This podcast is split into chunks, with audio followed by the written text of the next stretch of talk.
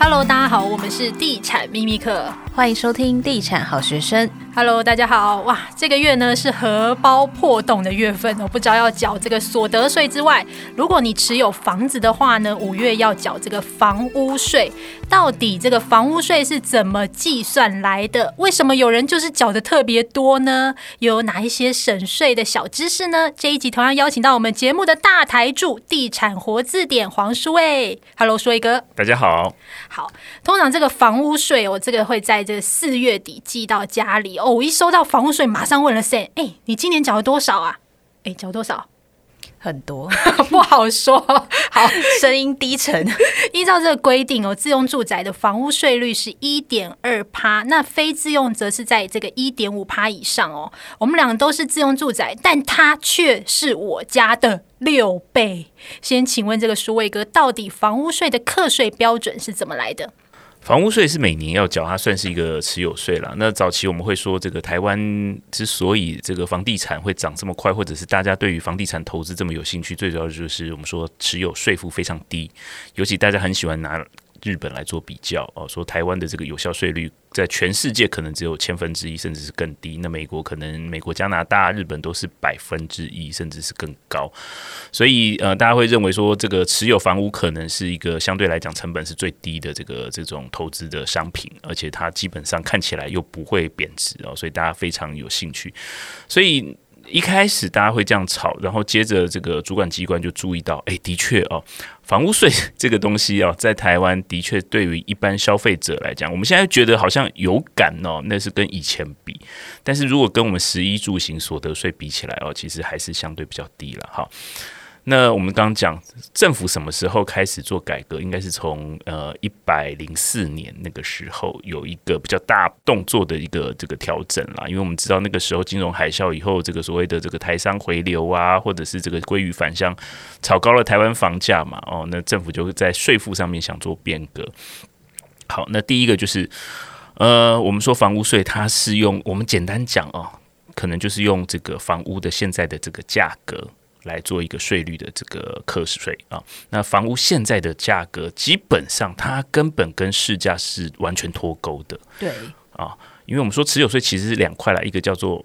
土呃，这个地价税，一个叫房屋税啊，这个我们又要讲，这个是孙中山发明的，他说 房屋跟土地不一样，所以两个要分离课税啊。土地啊，这个地上物啊，鼓励大家这个多开发利用啊，做这个建筑改良，所以他是认为说房屋的这个部分地上物要清税，所以我们刚刚讲房屋的税的这个部分税率是一点二趴，对不对？这个自用住宅的部分，但是它实际上哦，乘以的前面的那个税基是非常非常低。我们刚刚讲，就是我们一般。大家认为说啊，这个是房屋价格不对，它是用房屋的造价，但是它这个房屋造价是公定的。更可怕的是，这个房屋造价，我们刚刚讲是二零一四年、一五年开始改革，对不对？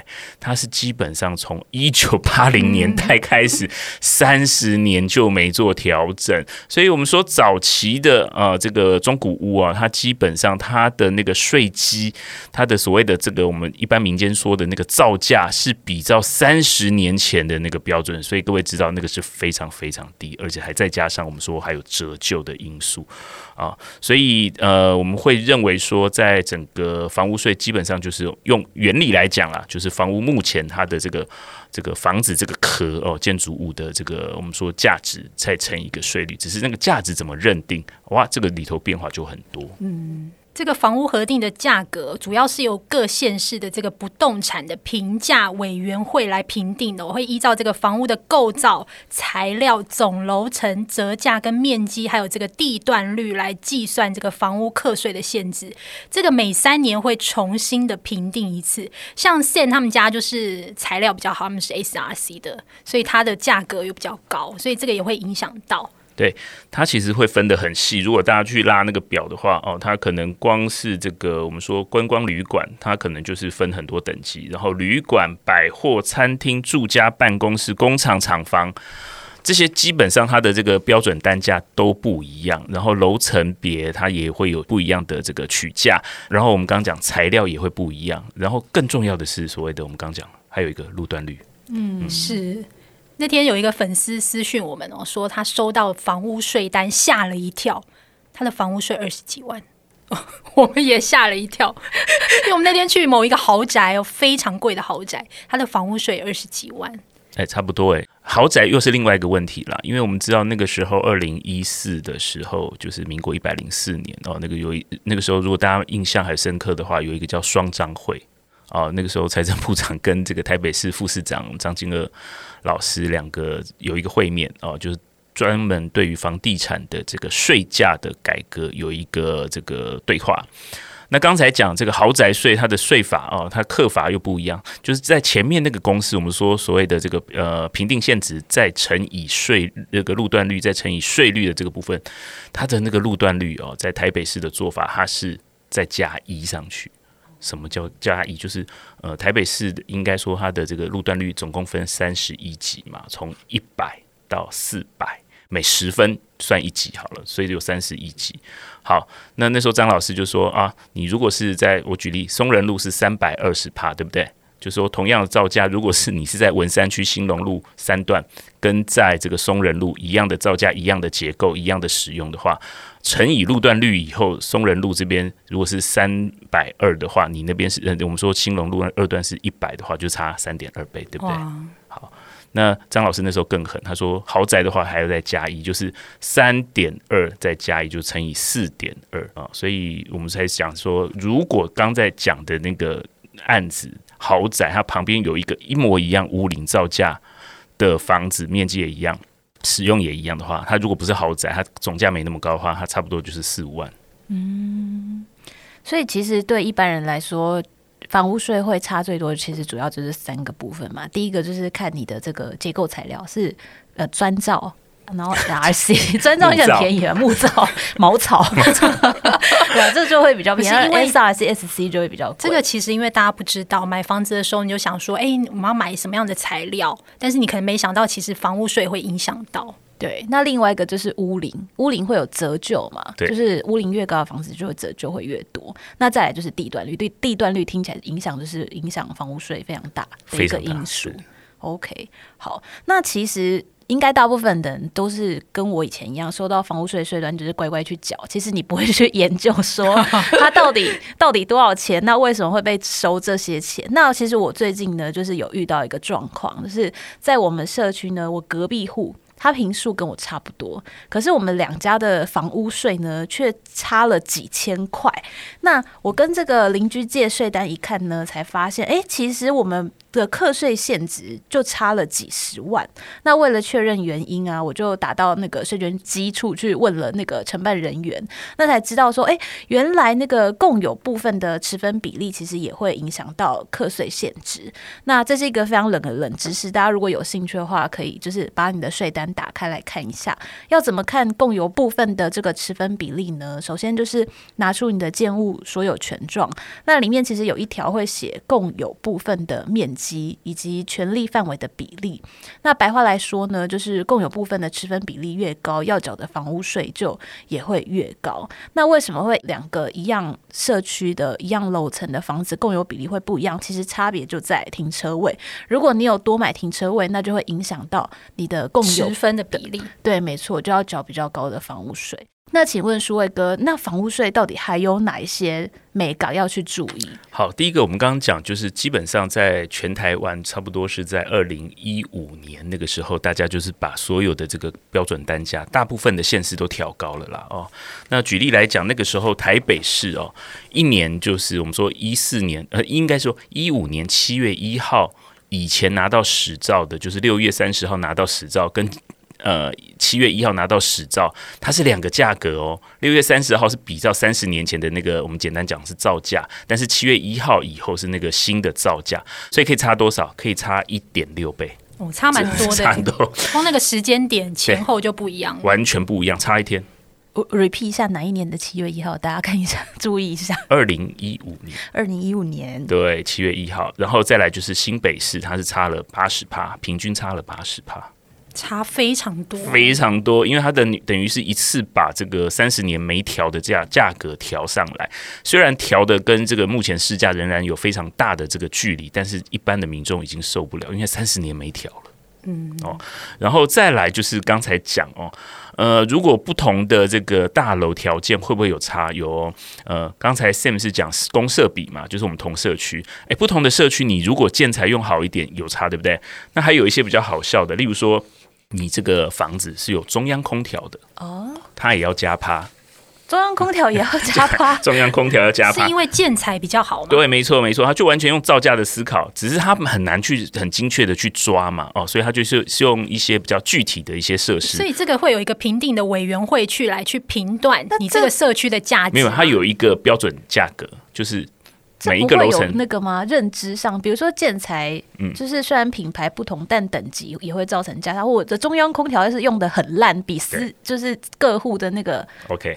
这有有会有，有对对对，它基本上它只要说你是有中央空调，就是加五趴；有电扶梯的话，也要加趴，加每一部电扶梯要加两趴哦。然后玻璃帷幕也要加趴。哦，玻璃帷幕现在有很多的建案都是因为它是什么 SC 这种的玻璃帷幕的建筑的。呃，然后游泳池也要加趴，加游泳池，哎，游泳池要加趴，要加五趴，好笑吗？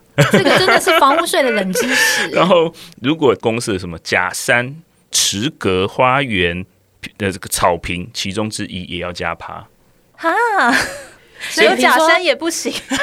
社区有中庭花园，对对，这个一定会加趴啦。只是说它的这个各个设施加起来两趴五趴这样加起来，所以刚讲的哦，除了我们说它的建材使用楼高之外，它可能还有一些附加设施，还有你这个楼啊楼地板。这个我们说，一般我们这样讲，就说板到板哦，它是有一定的这个尺度嘛，对不对？它超过四米以上哦，每一个级距还要加趴。但是如果你是低于两米的话，可以减。哦，低于两米没办法，要住人是不是？对啊，我我一百七都不行了。对，然后它还有一些像什么夹层那个部分，也是有有一些计算方式，它不是加趴，但是它就是不是用原来的这个路段率去做。嗯，好。那这个之前有网友，他其实房子已经持有了七八年了嘛。那之前的房屋税大概就三千多块，那今年竟然涨到五六千呢？不是说这个房屋会折旧吗？为什么有些房子的房屋税也会上涨？好，这个全台湾哦，这个我们说赋税单位，我们刚刚讲叫财政局。哎，刚好财政局哦，现在好几个局长都是我们地震系毕业的。所以房地产跟这个这个租税很有关系嘛，哦，所以他们有这一次有出来讲，他说这一次哦是体恤，刚才听刚刚有讲嘛，每三年要调一次，但是之前都没有认真调，然后这几年有比较认真调，那大家突然发现说哇，这次要调哦。但是又发现好像整体的这个房市的市场不是很好，调可能会有民怨，这个调单价也会出事啊。我们刚刚讲一次调可能就调一百六十趴，调八十趴，调五十趴哦。所以他们这次就是倾向调我们说所谓的这个路段率。所以如果看台北市一千多条道路里头哦，一次调十到二十，就是升一级到两级的，真的还不少。所以的确会影响到他在这个税负的这个这个，即使是有这个我们说呃折旧的这个减项啦，但是我们看到税这个路段率的提升，会让他整个税负增加。嗯，这边有一个这个房屋税的小知识哦，大家可以仔细看一下这个房屋税单上面缴税金额，如果比前一年高的话呢，在这个应缴金额的合计上会有一个箭头往上的标示，表示呢会比前一年增加。那如果是比去年减少的话，就是。有一个箭头是往下的标示，那旁边会有数字的代码，各有八种数字，这个理由都不一样哦。像我自己是箭头往下，然后是一号，就代表是折旧递减的意思。那如果是二，就是使用情形或税率变更；三就是减免条件的变更；四就是课税月数的异动；五总面积异动。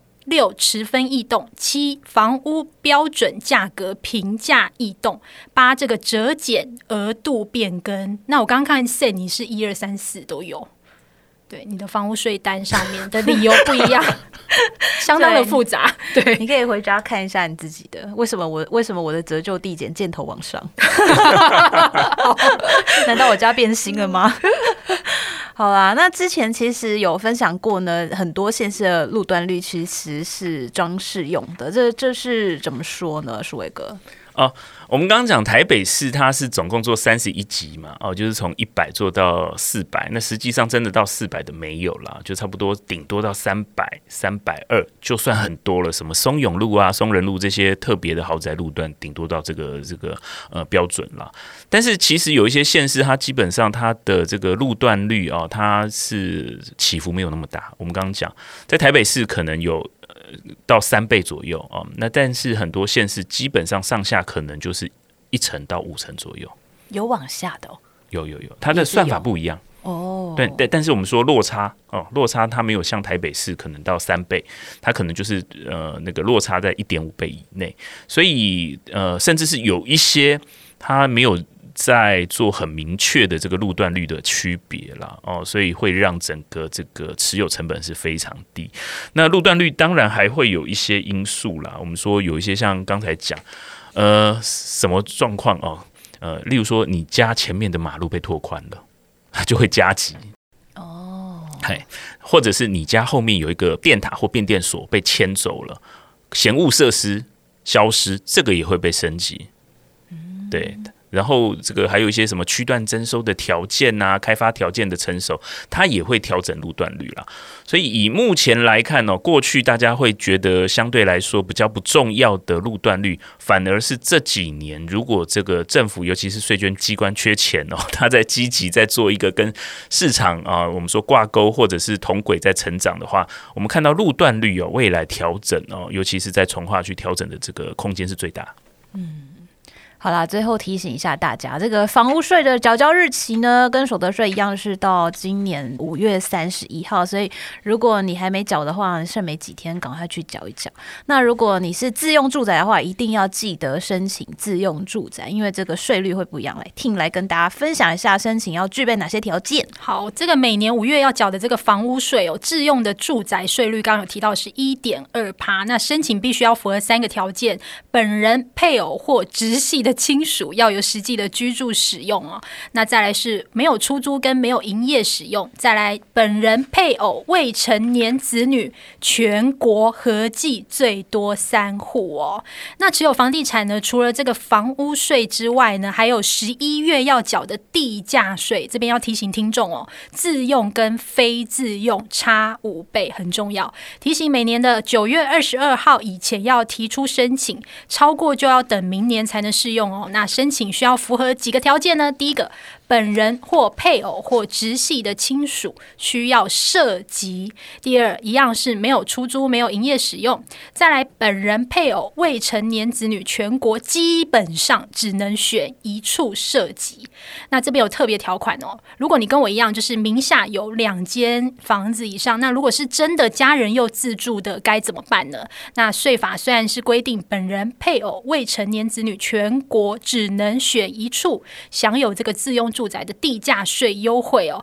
不过，如果你跟我一样拥有两处以上的自用住宅，那可以以这个成年子女、祖父母、父母、岳父母等其中一人设计哦。像我就是让我爸爸妈妈设计在我那个房子，那其他就是都符合这个呃没有出租、没有营业啊，就不受这个一处限制哦，也可以适用这个优惠的税率。我觉得大家现在应该都在放空，因为这是十一月的事情。反正只要记得九月二十二号之前要去申请就对了。等到十一月的时候，我们会再录一集提醒大家，就是地价税的 相关事情。好了，我最后还提醒一下，申请要拿一些资料？户口名簿、身份证印章跟土地权状，还有建物权状。好，那这一集其实聊了非常多房屋税啦，也知道原来房屋税影响的范围蛮大的哦。除了这个地段啊，还有你房屋的构造、楼层啊、面积都会影响。那大家要记得，就是准时去缴税啦。这一集也非常谢谢舒卫哥。好，那我们就下一集再见喽，拜拜，拜拜。